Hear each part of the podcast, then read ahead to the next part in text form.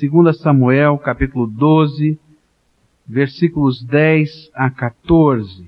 Diz assim a palavra do Senhor: Agora, pois, a espada jamais se apartará da tua casa, porquanto me desprezaste e tomaste a mulher de Urias, o Eteu, para ser tua mulher.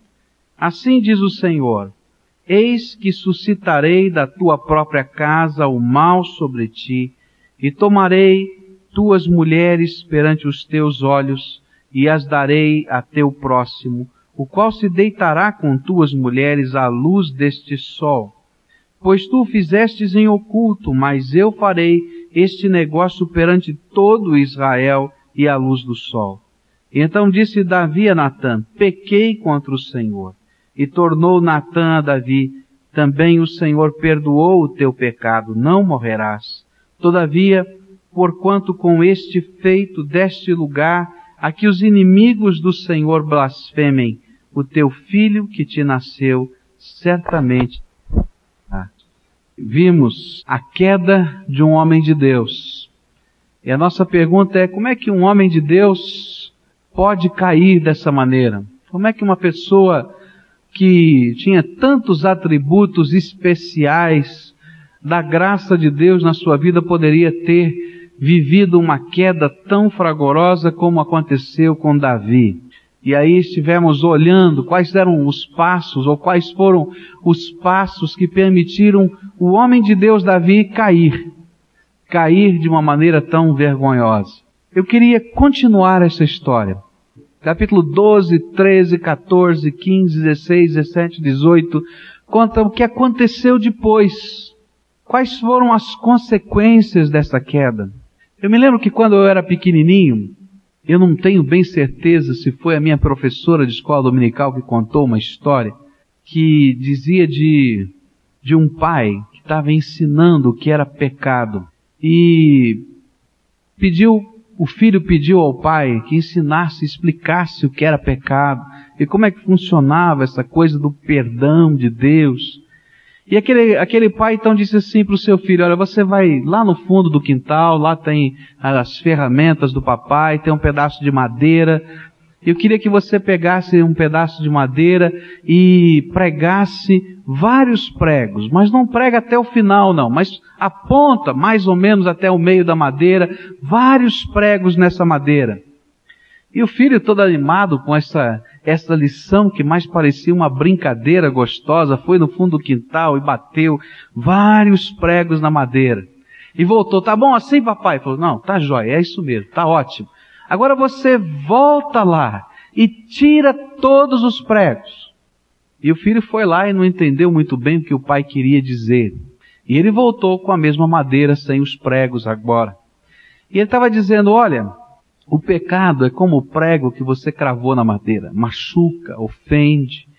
E aquilo que Jesus faz quando nos perdoa os pecados é arrancar esses pregos da gente. Mas as marcas desses pregos ficam na madeira. E estas marcas não são apagadas da nossa vida, elas fazem parte da nossa história. Por isso a gente tem que evitar que os pregos sejam colocados sobre a história da vida da gente. E essas vezes é uma grande, é um grande conflito que existe no coração das pessoas. No texto que nós lemos, a palavra de Natã, o profeta, foi: Você foi perdoado. Você não vai morrer. Porque aquele pecado era digno de apedrejamento, segundo a lei. Todo pecado gera morte na nossa vida. Mas existem marcas que precisam ser trabalhadas na nossa vida como consequência desses pecados. Quando nós entramos por um caminho que não é um caminho santo, bendito de Deus, pode haver remissão dos pecados, arrancar-se os pregos, mas vai ser necessário que haja trabalho de restauração na nossa vida. É preciso que a gente seja colado, consertado, porque as machucaduras que envolvem a vida, o dia a dia da gente, permanecem. E o que essa história bíblica verdadeira vai nos ensinar é que aquilo que aconteceu de uma maneira tão, tão é, impulsiva na vida de Davi, vai ter as suas marcas na história da sua família. A família de Davi, depois do seu pecado, nunca mais foi a mesma. Uma série de problemas começaram a surgir. Uma série de situações duras, pesadas e tristes começaram a envolver a história da família deste homem de Deus. E o que é interessante é que quando a gente vai estudando a vida de Davi, a vida da sua família, a gente vai percebendo que ele sempre foi, toda, toda a vida, todo o tempo, um pai extremamente bem intencionado. Ele nunca quis o mal da sua família, ele nunca planejou o mal dos seus filhos, ele nunca imaginou que alguma coisa ruim pudesse acontecer na sua casa. E eu creio que se a gente olhar para a nossa família, eu creio que nem um pai, nem um filho, nem uma mãe, ninguém quer o mal dos seus queridos, nem ele. Há uma série de coisas que aconteceram na vida de Davi que mostram isso. Apesar de ele ter recebido essa palavra profética de que o filho daquele adultério morreria, esse homem começou a jejuar e orar e dizer para Deus: Olha, Deus muda de ideia, que isso não aconteça. Eu queria ver, Senhor, um, uma mudança nessa história. Diz a Bíblia que ele fez assim, porque ele queria o bem da sua casa. Quando a gente vai estudando, vai percebendo que o desejo do coração dele era que seus filhos pertencessem ao Senhor. E o nome que ele deu a cada um dos seus filhos sempre apontou para isso. Ele chamou um dos seus filhos de Adonias, que significa literalmente pertence ao Senhor. Ele chamou o outro do seu filho Salomão, que quer dizer pacífico, e Gededias foi o nome que ele recebeu profético, que quer dizer amado do Senhor. Ele chamou o outro seu filho de Absalom, que quer dizer pai da paz. E a gente vai percebendo na história desta família que ele sempre colocou os seus filhos diante de Deus. Mas todos os sonhos, todo o dinheiro que o rei possuía, todo o poder e influência que ele podia ter nas suas mãos, não foram capazes de afastar a tragédia que abateu-se sobre aquela casa. E aqui a gente tem lições para pensar sobre a nossa casa e sobre a nossa família. Que algumas marcas precisam ser trabalhadas. Que não adianta simplesmente um dia a gente pedir perdão a Deus porque os pedacinhos, os furos na madeira continuam. E a gente tem que trabalhar furinho por furinho. Você já trabalhou restauração de alguma coisa? Você já viu como isso dá trabalho? Como é difícil a gente trabalhar e a gente tem que trabalhar pedacinho por pedacinho. E é sobre essa história de restauração que a gente precisa e que precisa levar a sério. Depois do pecado de Davi, aquela família começou a ser destroçada pouco a pouco. Eu queria contar a história do que acontece no capítulo 12 até o capítulo 18 primeiro só contar um pouquinho dessa história e depois olhar para o relacionamento de Davi com os seus filhos e tentar aprender algumas lições de Deus para a nossa vida. Primeira tragédia que aconteceu naquela casa aconteceu entre dois dos seus filhos. Diz a Bíblia no capítulo 13 que Amnon se apaixonou pela sua meia-irmã chamada Tamar e a forçou a uma relação sexual incestuosa. E depois disso, de uma maneira ainda mais vergonhosa, a expulsou na frente dos seus, dos seus empregados e de todas as pessoas, como se ela fosse uma mulher qualquer.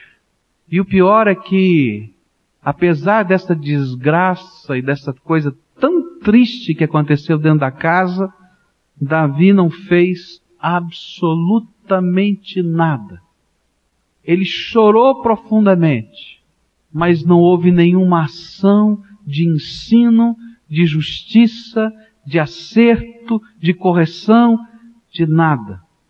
E a gente fica pensando, por que que Davi se calou no meio dessa tragédia? E às vezes vem na mente da gente, a Bíblia não fala. Como é que ele poderia falar de controle de paixão? Como ele poderia orientar o seu filho das desgraças do pecado? Eu ainda penso que ele talvez pudesse, que ele devesse, mas certamente um sentimento que estava dentro do coração de Davi, que se chama sentimento de culpa, o fez ficar bem quietinho. E lá na cabeça de Davi, eu imagino que ele pensou bem, olha, o tempo talvez nos ajude a resolver e conciliar todas as coisas que estão acontecendo dentro de casa. Mas o tempo não ajudou. Ao invés disso, Absalão, seu filho, acolheu a sua irmã, filha da mesma mãe, Tamar, na sua casa. E durante dois anos, ele esperou que alguma coisa acontecesse. Ele esperou que um ato de justiça do seu pai se manifestasse. E a Bíblia diz que isso nunca aconteceu. Ao final de dois anos, Absalom monta um plano, convida todos os seus irmãos para sua casa, dizendo que vai fazer uma caçada. Davi desconfia daquela conversa, acha esquisito o convite, diz: Olha, eles vão ser muito pesados para você, você vai ter muita despesa. Não, papai, eu quero fazer uma festa, uma caçada, deixa que todos os teus filhos venham. Ele disse: Tá bom, então vai. E ali aconteceu outra desgraça. Absalão, no meio da festa, na hora do jantar, com os seus empregados, mata Aminon na frente de todos os irmãos para vingar a sua irmã Tamar. Era como se ele dissesse: se o papai não tem coragem de ser justo e de julgar a causa da sua palmeirinha, porque Tamar quer dizer isso, palmeirinha, eu tenho. Como consequência dessa loucura, segunda tragédia na casa de Davi, Absalão foge e vai se refugiar na casa do vovô, num país estrangeiro. Ele era o rei de uma cidade. E ele vai lá e se refugia na casa do vovô Talmai. E eu imagino que nessa hora Davi pensou assim: que bom que Absalão foi para a casa do vovô. Que bom. Talvez o vovô Talmai possa ajudá-lo, quem sabe possa orientá-lo. Mas o tempo foi passando, três anos se passaram, e outra vez Davi não fez nada. Três anos depois, por causa da intervenção de um dos seus assessores, Absalão volta. Ele vem morar a dois quilômetros do palácio. E o pai não o vê, nem fala com ele por mais dois anos. Até que um dia o filho desesperado manda recados e mais recados para esse assessor do pai, Joabe, e diz, olha, vem aqui que eu tenho um recado para o meu pai. E Joabe não fala nada, não faz, não diz nada. Ele diz, eu vou, não tem um jeito de trazer esse homem aqui. Ele pega duas raposas, coloca uma tocha de fogo no, amarrada ao rabo das raposas e solta no meio do campo de cevada de Joabe. Você pode imaginar o estrago. No mesmo dia Joabe apareceu. Menino, você é louco? O que é que você aprontou? Acabou com toda a minha plantação. Eu te chamei tantas vezes. Eu preciso que você dê um recado para o meu pai. E foi a única maneira de chamar a sua atenção. Eu quero que você dê o seguinte recado para o meu pai. Ou ele me olha na cara e me aceita de novo como filho, ou então que ele tome um ato de justiça e me mande matar. Mas esse meio termo eu não aguento mais. Davi chama o seu filho, o vê, o beija e não fala uma palavra, não diz nada. Absalão sai da, do palácio, vai para as ruas e começa a dizer o seguinte: falta justiça nessa terra. Só acontece nesse reino o que a emocionalidade do meu rei determina. Não tem justiça. Ah, se eu tivesse a autoridade dele, eu faria justiça nesta terra. Quando eu leio essas palavras na Bíblia, e mesmo conhecendo a história que vai acontecer depois que Absalão toma o trono do seu pai, e muitas desgraças ainda vêm sobre essa casa, eu imagino que na hora que Absalão está falando estas coisas, ele está falando a verdade. Ele está falando de um sentimento muito profundo no coração dele. Ele está dizendo, olha, aquilo que o papai está fazendo lá, aquilo que a gente vê, aquelas melodias bonitas, aqueles salmos maravilhosos, ele sair dançando na frente da arca do Senhor, não passa de mais um outro ato de emocionalismo dele. Mas está faltando justiça. Está faltando critério. Está faltando valor. Eu acho que posso ser mais justo do que ele. Sabe, eu quando leio essas palavras de Absalom, eu fico imaginando que aqueles sentimentos eram muito fortes sinceros, doídos no coração dele. E ainda que a Bíblia não fale dos outros filhos, mas se a gente olhasse para cada um dos vinte filhos de Davi, alguma coisa esquisita como esta estaria no coração dos outros filhos. Eu queria que agora a gente parasse para olhar essa história e perguntando quais foram as consequências da tragédia pessoal de Davi, no seu relacionamento. A gente analisar um pouquinho isso. Eu acho que a grande consequência quando uma tragédia dessas acontece dentro de uma casa é um sentimento de revolta que vem para o coração dos membros da família. Uma revolta que era proveniente da amargura que vai no coração de cada membro da família por perceber a família quebrada, destroçada, a fidelidade arrebentada, os vínculos machucados. E de repente essa amargura é fertilizada pelo diabo, não tenha dúvida disso. Tem alguém que bota lenha na fogueira. Tem alguém que bota ainda mais gasolina no fogo, que é o próprio diabo porque ele não quer que outra coisa aconteça na vida das pessoas, porque a Bíblia diz que ele veio para matar, roubar e destruir. E essa sementinha de amargura vai crescendo. Eu creio que essa amargura estava muito forte no coração de Absalão e ele estava pensando essa revolta lá dentro dele. Por que que papai não fez nada no caso da minha irmã Tamar? Era uma coisa tão forte, tão forte, que, que Absalão teve uma filha. E sabe qual foi o nome que ele deu para a filha dele? Tamar. É como se ele dissesse: Olha, papai não honrou você, Tamar, não cuidou de você, não julgou a tua causa, mas eu estou te homenageando com a minha filhinha. Ela também vai se chamar Tamar. Eu acho que havia uma revolta no coração de Absalom, porque parecia que o pai não ligava para ele. Parece que o papai não liga para nada. Ele só liga para aquilo que parece ser importante para ele.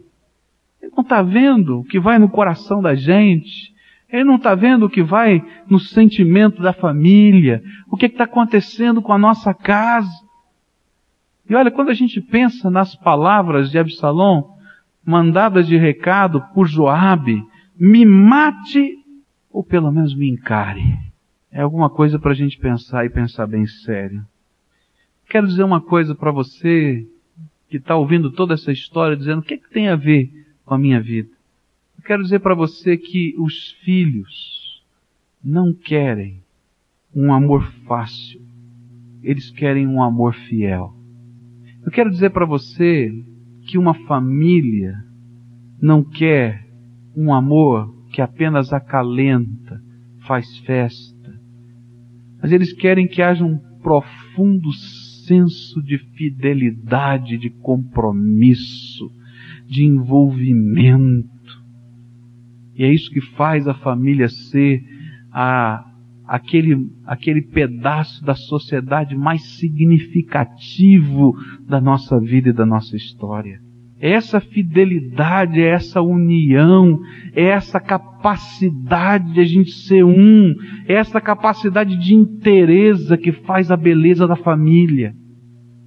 Eu queria dizer para você que a família precisa de modelos, modelos de vida, modelos que permanecem modelos em qualquer circunstância, que servem de norte, de orientação, que mostram o caminho, modelos que sejam capazes de ser até modelos de restauração. Eu quero dizer para você que todos nós estamos estamos sujeitos a pecados, a falhas, a erros na nossa vida. Mas eu vim aqui para dizer para você que nós precisamos ter a coragem de restaurar os nossos queridos. Nós precisamos ter a coragem de entrar na nossa história, de ver os nossos problemas, de encará-los de frente e não somente fazer de conta que nada aconteceu e que o tempo vai resolver as coisas.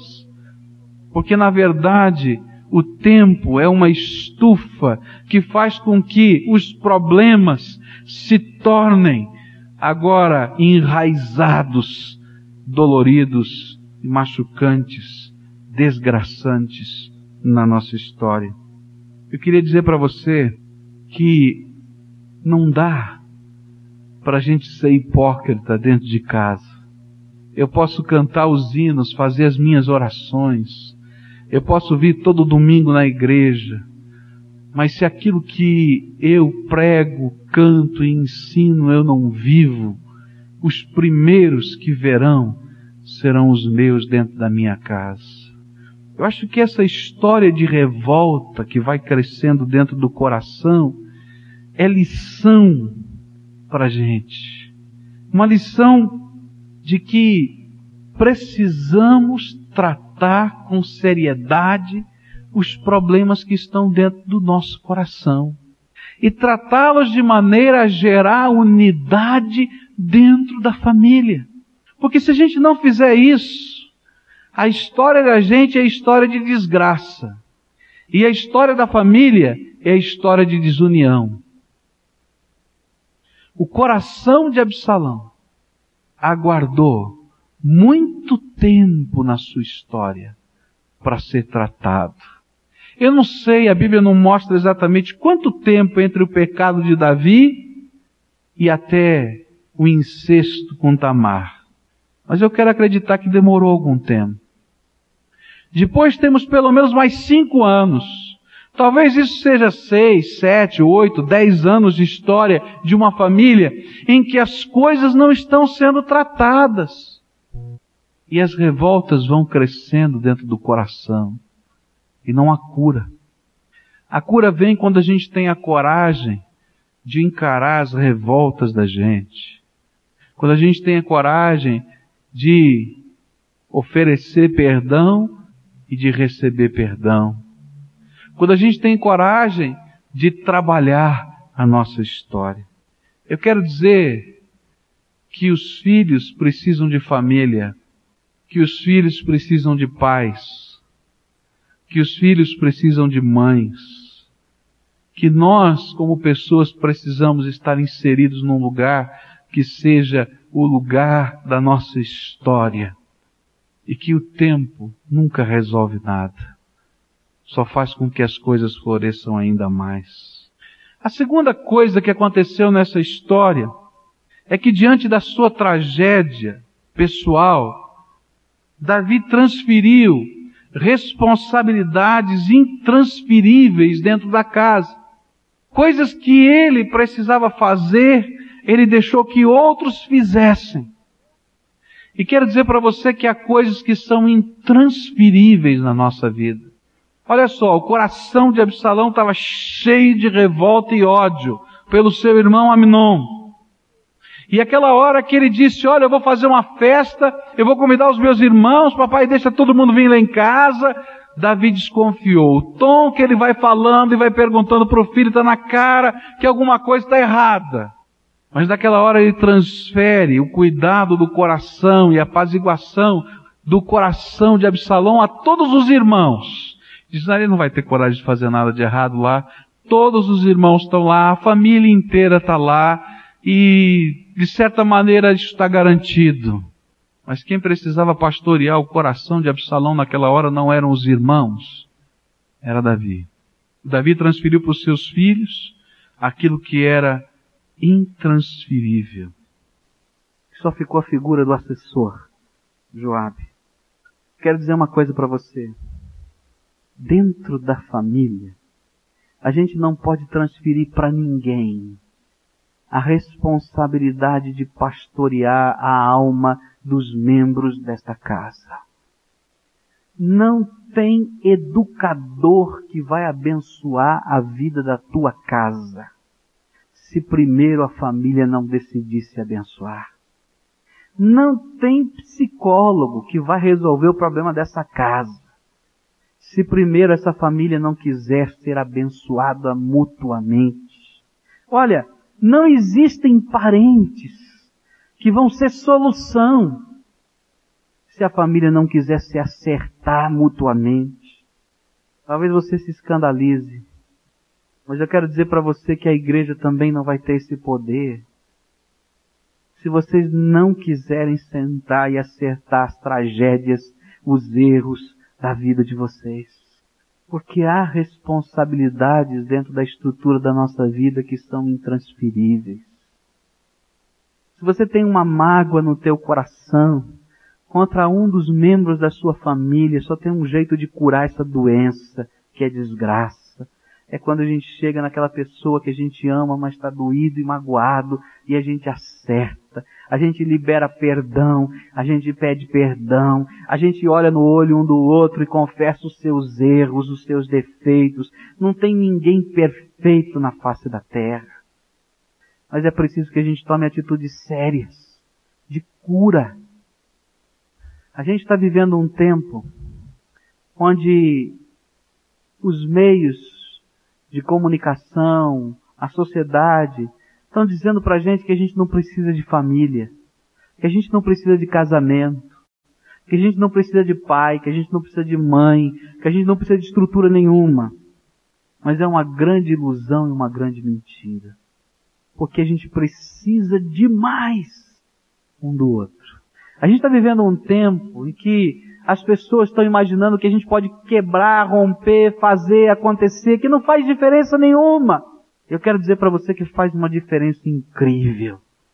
É como se a gente tentasse descolar papéis que foram colados por uma boa cola.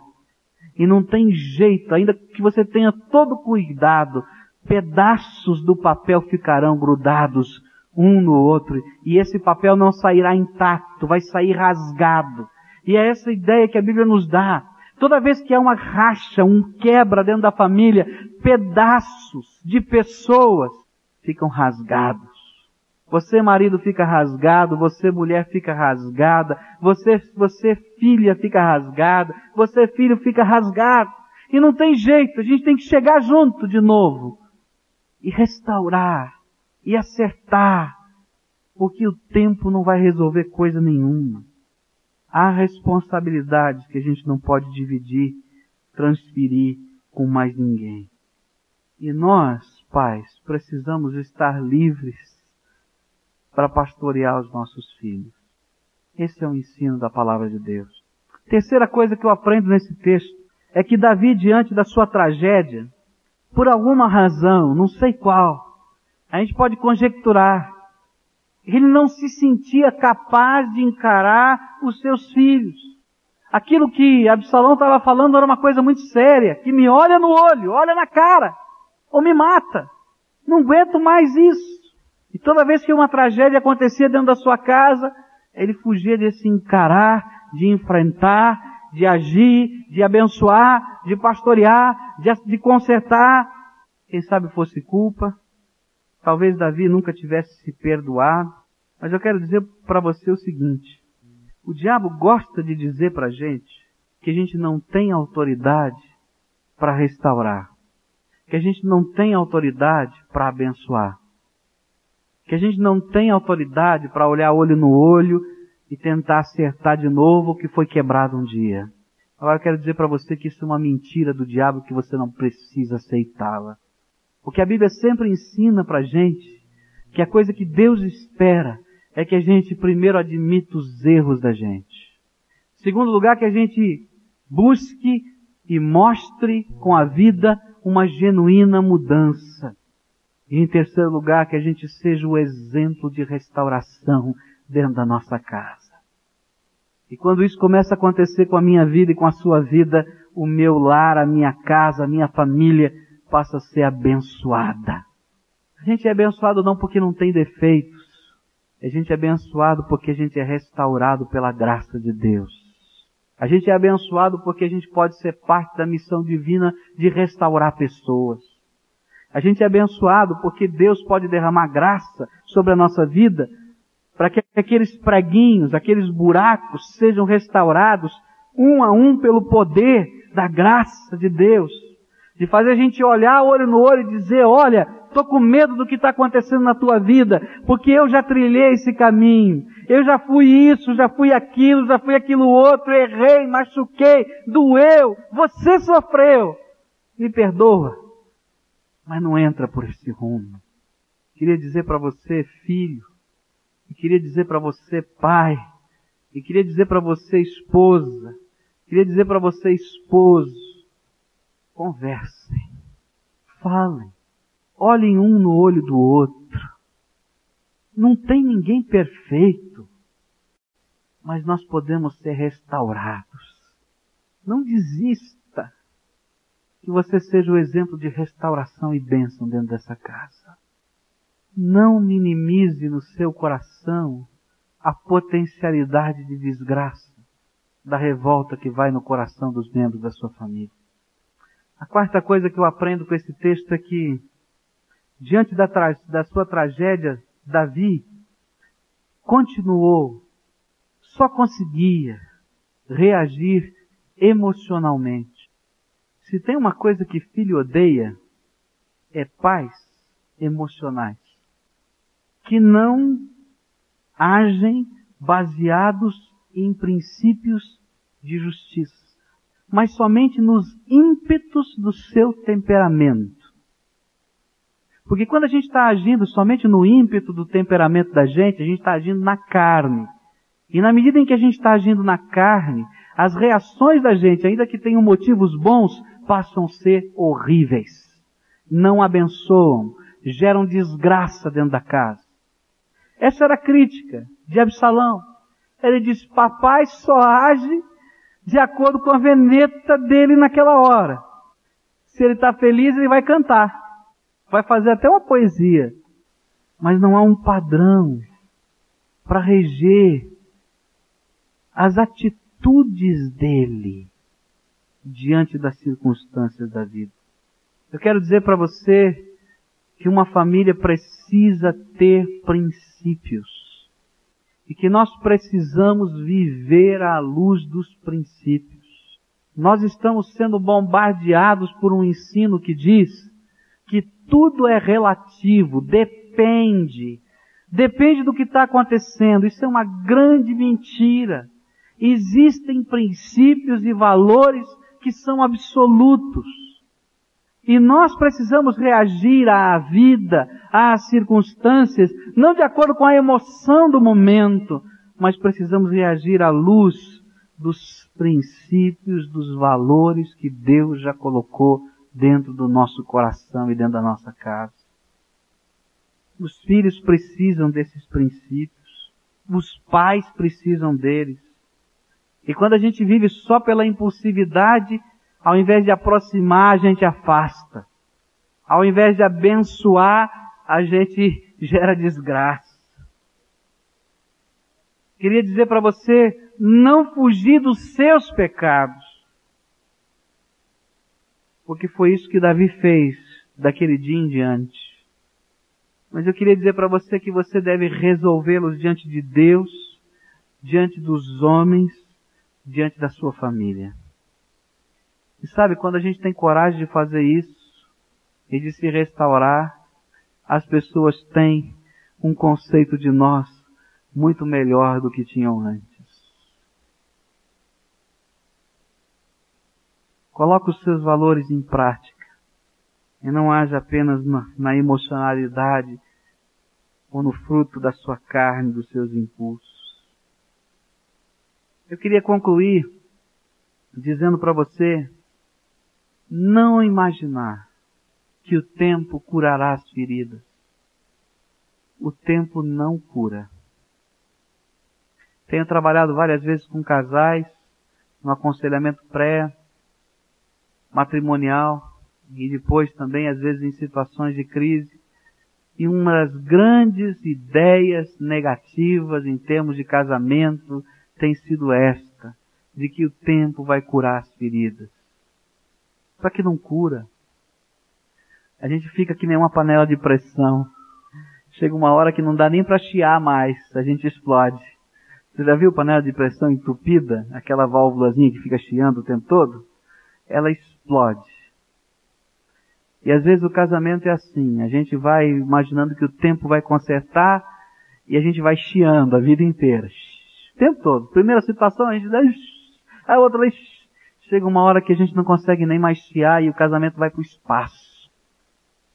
Mas quando a gente vai olhar, tem 10 anos, 15 anos, 18 anos de história, onde a gente foi imaginando que o tempo vai resolver. O tempo não vai resolver coisa nenhuma. A gente tem, a, tem que ter a coragem de olhar para os defeitos da gente primeiro. Para olhar para os problemas da casa. E a gente ir consertando. Sem que isso seja uma reação emocional, mas que seja realmente a busca de bênção de Deus na unidade da família. Não é que eu estou defendendo o meu direito, mas eu estou buscando alguma coisa que seja uma bênção de Deus na minha casa.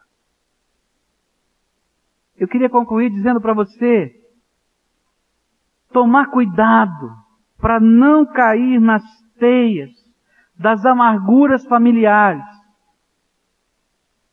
E quero dizer para você, filho, toma cuidado, porque a tua vida pode ser desgraçada se você não olhar e não tomar cuidado para aquilo que você permite que seja colocado dentro do teu coração. Quando a gente vai permitindo que a revolta esteja sendo colecionada dentro da alma, quando a gente permite que a mágoa esteja sendo colecionada dentro da alma, quando a gente permite que a cobiça esteja sendo trabalhada dentro do coração da gente, a gente permite que a revolta vira ódio, vire ódio, que aquela aquela situação que era uma rusguinha entre irmãos vire rivalidade. A gente está semeando desgraça na vida da gente. E estou falando de um negócio que eu vivi na minha vida. Já fiquei muito tempo bloqueado na minha maneira de viver por causa de coisas que eu fui colecionando no meu coração. De revolta, de coisas que eu não entendia, de situações não ajustadas entre a minha família, entre meu pai, entre minha mãe, por causa das desgraças da nossa casa. Já vi meus irmãos enrolados em tempos da minha vida por causa da semeadura da amargura também nos seus corações. E quero dizer para vocês que isso não constrói nada, não abençoa nada, não faz nada de bom que a verdadeira bênção está enquanto a gente encara essas mágoas, essas amarguras, esses sentimentos e é capaz de olhar no olho da pessoa que é amada pra gente, senão não estaria doendo tão, tanto assim, e liberar perdão e restauração, e pegar aqueles buraquinhos e acertar. Eu queria dizer para você que nenhum buraquinho que ficou na madeira da tua vida deve ficar lá sem que a gente tenha coragem de trabalhá-los e restaurá-los. Tem jeito, tem bênção, tem graça, que salva uma família da sua ruína. É quando a gente tem coragem de fazer algumas coisas que são muito importantes. A primeira delas é quando a gente tem coragem de colocar Deus como Senhor da nossa casa. Quando a gente tem coragem de fazer de Jesus aquele que é o único que tem poder de restaurar o Senhor da nossa história. Porque Ele vai em lugares que eu não posso ir. Ele faz coisas que eu não tenho poder para fazer. Ele convence de uma maneira incrível como eu não posso convencer. Ele tem razões para mexer na minha história maiores do que todas as razões que eu tenho. E quando uma família, apesar de todos os buraquinhos nessa madeira, olha para o Senhor Jesus e diz: Jesus, a nossa história está ruim, está mal, não tem jeito. E a gente diz: Senhor, não somente arranca os pregos, mas que a tua graça faça com que cada buraquinho desse possa ser restaurado. A gente vai ver um processo maravilhoso de Deus, de senhorio da nossa casa, fazendo diferença. Uma casa é salva quando a gente tem a coragem de não somente se converter a Deus, porque esse é o primeiro passo, e dizer venha ser o Senhor, mas quando a gente tem a coragem de, movido por esse Senhor, se converter aos nossos queridos, dos pais olharem para os filhos e não terem a vergonha de dizer dos seus medos, dos seus pecados, das suas falhas, dos seus erros e de se restaurar. Pai é um bicho besta, sabia? Às vezes ele tem vergonha de falar as coisas que são mais simples da vida. Eu conheço o pai que nunca fala para o seu filho que está sem dinheiro. Ele nunca vai aprender a controlar os seus recursos financeiros. Eu conheço o pai que tem medo que seus filhos trabalhem. Ele nunca vai aprender valores abençoantes da sua vida que você aprendeu lá no seu trabalho. Sabe, uma família é salva quando a gente põe o Senhor Jesus em primeiro lugar e a gente vai aprender a viver os valores dele. Mas quando a gente começa a olhar para os nossos queridos, para os nossos filhos, e realmente reconhecer os nossos limites, os nossos erros, as nossas injustiças, e fazer com que esta restauração seja parte da nossa história, que a gente trabalhe cada buraquinho. Uma casa vai ser abençoada e salva das suas desgraças quando os filhos olham para os seus pais e são capazes de buscar deles restauração e acerto. Quando a gente coloca todas as revoltas aos pés da cruz de Jesus e pede que Ele faça a mudança da nossa história. Que Deus está falando ao nosso coração nessa noite é que é tempo de preservar, de abençoar, de fortalecer o bem mais precioso que Deus te deu, que é a tua família. Que é tempo da gente não desistir. É tempo da gente restaurar. É tempo de perdão. É tempo de confissão. É tempo de buscar restauração. Não é tempo de acusação, não. Para isso o diabo já está fazendo há muito tempo. A palavra de Deus nos diz que Satanás é o acusador e está acusando de todos os jeitos possíveis e imagináveis. Mas é tempo da gente pegar Jesus Cristo, Senhor nosso, e deixar que Ele ministre graça redentora e transformadora sobre a nossa vida. Eu não quero dizer para você que é fácil.